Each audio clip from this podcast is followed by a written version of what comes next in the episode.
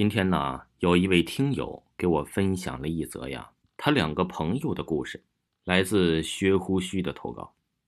第一个，那天中午啊，我忙完工作回家，吃完午饭，做完作业就去上班了。在我办公桌上啊，哎，多了一个三阶魔方，我不知道是谁的，所以也没有多碰，就是第一次拿到手上转了几圈就回去了。那时候我就感觉这魔方质量很好，很顺滑。接下来啊，我忙于工作，一直到下午四点半。因为我是这家公司的 CEO，那天下午只有一个人来我办公室，除了我还有我的助手。因为我们公司很大，所以呀，我们办公室的最上面透明的玻璃，我看到那天下午工作的人很少，只有二十来个。我呀就打电话给这个人事部。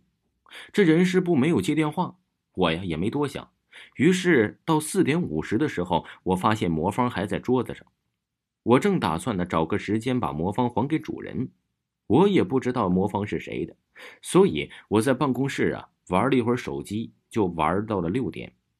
我保证这段时间呢没有人进入我的办公室，而且呀到六点的时候公司已经没人了，除了我还有两个新来的加班的小伙。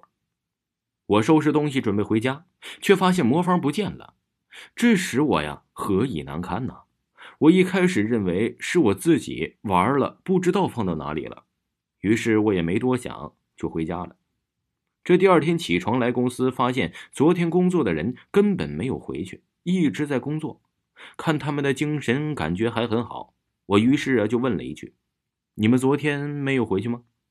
他们没有理我，继续埋头工作着。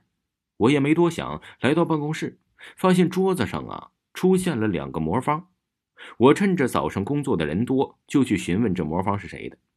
没有人回答是他的，但是有一个女生来到我办公室，说这魔方啊是她的，我便还给了她。她很感激，还说呀晚上来我家住。我直接拒绝了她。这男女呀授受不亲，我感觉她很伤心呐，我便勉强的答应了她。晚上我睡沙发。她睡我的床上，就这样过了一晚上。我早上起来发现他不见了，取而代之的是床上二十六个魔方。没错，二十六个。我在想他做了些什么。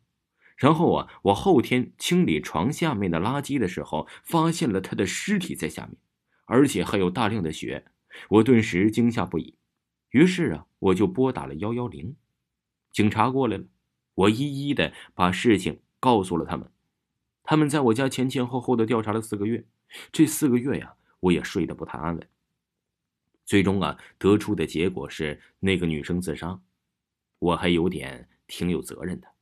这是警察通知家属来处理后事。最奇怪的是，这个女孩没有家属，证明她是孤儿。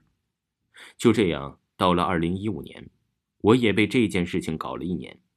从有一天晚上睡觉开始，就一直听到“是我无能，弟弟，我没有照顾好你。”我还以为啊是楼上邻居呢，我也没有在意。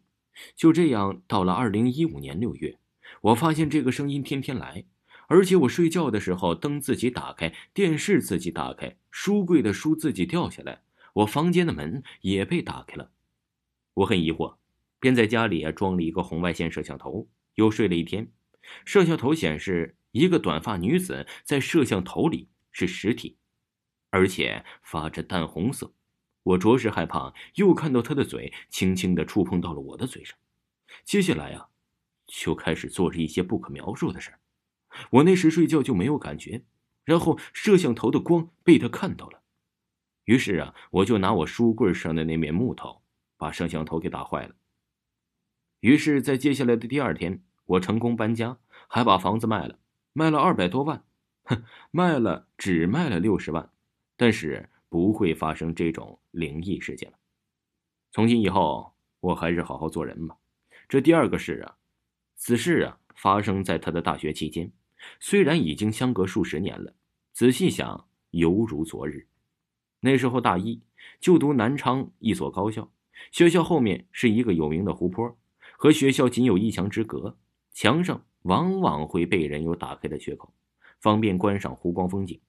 某一周末，室友杨约我去湖中钓鱼，尽管我没有钓具，但是因为不伤之雅兴，拿出一本书便预期前往。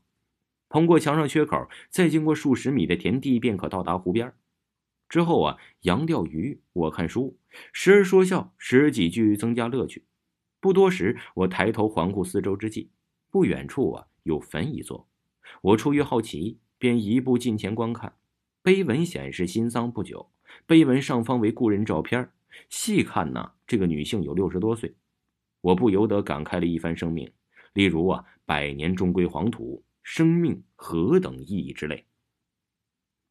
晚上睡觉之时，出现失眠症状了，反反复复难以入睡，想起很多事情，近来的事儿啊，已经是十二点多了，头脑越发清醒。忽然想到白天呢，这墓碑的一幕，哎，那个照片在我的头脑里越来越清晰了。忽然全身不能动弹，两眼出现了金色星光，耳朵里听到了一种恐怖的声音。看过八十年代的《聊斋》的朋友应该知道，就如电视剧开头的那种声音。让我浑身发冷，而起了鸡皮疙瘩，内心相当恐惧，但是无法动弹，想喊却又无法出声，心里暗道：“让你平时不信鬼神，这次总算遇到了吧？”当时想如何才能摆脱这一切呢？突然脑海中闪过了《金刚经》中开头啊有“摩耶波罗蜜”之语，于是心中默念两遍。说来也奇怪，念过后手脚立马是能动了。声音也再无踪迹，在恐惧之心呢是未减分毫。